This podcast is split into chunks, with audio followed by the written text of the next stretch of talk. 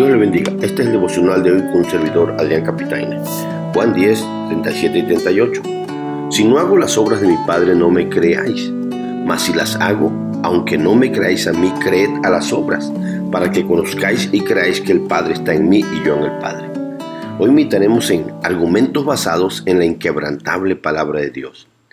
Durante toda esta serie del Evangelio de Juan hemos visto en varias ocasiones a Cristo defendiéndose de distintas maneras de los ataques que continuamente ha recibido. Hoy veremos que lo hará con las escrituras y con sus obras. Primero, argumentos basados en las escrituras. Versos 34 al 36. Jesús le respondió, ¿no está escrito en vuestra ley, yo dije, dioses sois? Si llamó dioses a aquellos a quienes vino la palabra de Dios, y la escritura no puede ser quebrantada, verso 35. Y al que el Padre santificó y envió al mundo, vosotros decís, tú blasfemas porque dije, Hijo de Dios soy. Esta respuesta llena de argumentos se la da el Señor a aquellos judíos después de haber hablado de los ladrones, salteadores y extraños en la alegoría del buen pastor y su rebaño. Y sobre todo después de que querían apedrearlo porque les acababa de decir que él y el Padre uno eran. Y los judíos lo acusaban de blasfemia, porque le decían, tú siendo hombre te haces Dios. Así que es por eso que Cristo responde apoyándose en la palabra de Dios, el Salmo 82, 6. La argumentación que Jesús utiliza es poderosa por basarse en la palabra de Dios. Y usa el Salmo 82 donde se describe a Dios entrando en la reunión de los jueces y condenándolos debido a sus injusticias. La argumentación que da Jesús se desglosa así. Primero, las escrituras no se pueden ni deben quebrantar. Es absolutamente indestructible. El Antiguo Testamento, tal como está escrito, es inspirado, infalible y autoritativo. Segunda cosa, el Señor les dice, ¿no está escrito en vuestra ley? Esa ley es la escritura del Antiguo Testamento. Y les dice vuestra ley porque los fariseos y líderes religiosos se sentían dueños de ella. El asunto es que en esta ley, el Salmo 82, se les llama a los hombres que son jueces dioses. De ser cosa, Cristo les deja ver a los judíos que lo acusaban de blasfemo que ellos nunca habían protestado a pesar de que allí en el Salmo 82 el escritor, inspirado por Dios mismo, llamó dioses a aquellos jueces humanos, a quienes vino la palabra de Dios. En otras palabras les dice, nunca han dicho que Dios o Asaf el que escribió el Salmo, cometió un error al llamar a estos jueces dioses. Cuarta cosa, así que es lógico que a mí, que soy el que el Padre santificó y envió al mundo, ustedes me digan, tú blasfemas solo porque dije, Hijo de Dios sois. Veamos segunda cosa, las diferencias sacadas de los argumentos. Veamos las diferencias que están implícitas en este impresionante argumento de Cristo. Inciso A. La palabra de Dios en forma escrita había sido inspirada y había venido a aquellos jueces. Pero Jesús es el mismo, en su misma persona, la palabra encarnada de Dios. El verbo se hizo carne.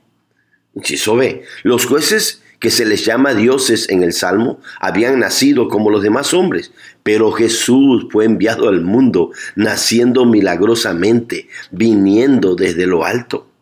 Inciso C. Los jueces eran hijos de Dios en un sentido general solamente. Jesús es el unigénito Hijo de Dios, de la misma sustancia de Dios, Dios de Dios, luz de luz, como dice el credo Nicea.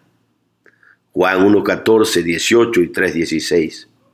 Inciso D. Los jueces recibieron una tarea muy importante, pero comparada con la de Jesús es inferior. En cambio Jesús fue santificado, consagrado, separado y enviado a este mundo. Juan 3, 17 y 34, Juan 5, 36 al 38. Enviado al mundo para ser el Salvador del mundo. Tercer cosa, las obras son pruebas para creer.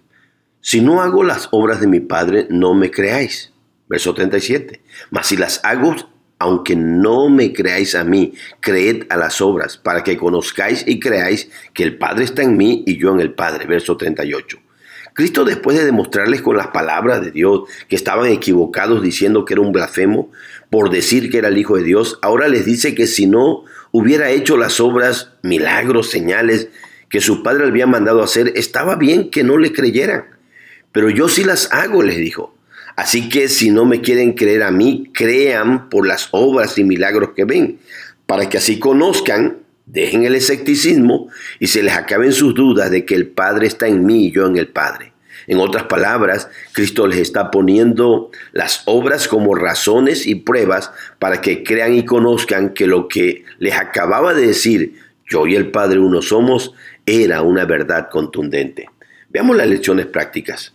Hermanos, busquemos que nuestras defensas estén bien argumentadas, pero sobre todo basadas en las Sagradas Escrituras, pues ellas son inquebrantables.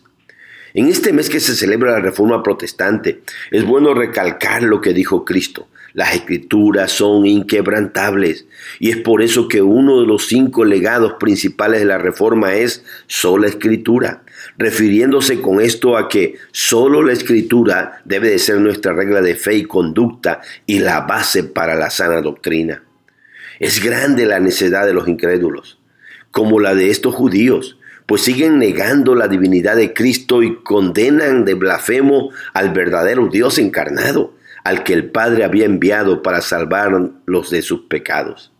Hermanos, las escrituras están llenas de argumentos y los evangelios están llenos de obras, señales y milagros que demuestran que Cristo es Dios.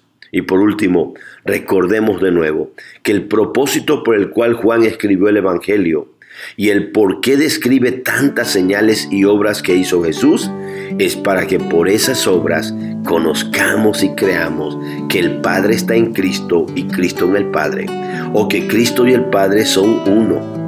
Verdades contundentes que están en las Escrituras y que por lo mismo son inquebrantables. Dios les bendiga, mis hermanos. Dios les guarde.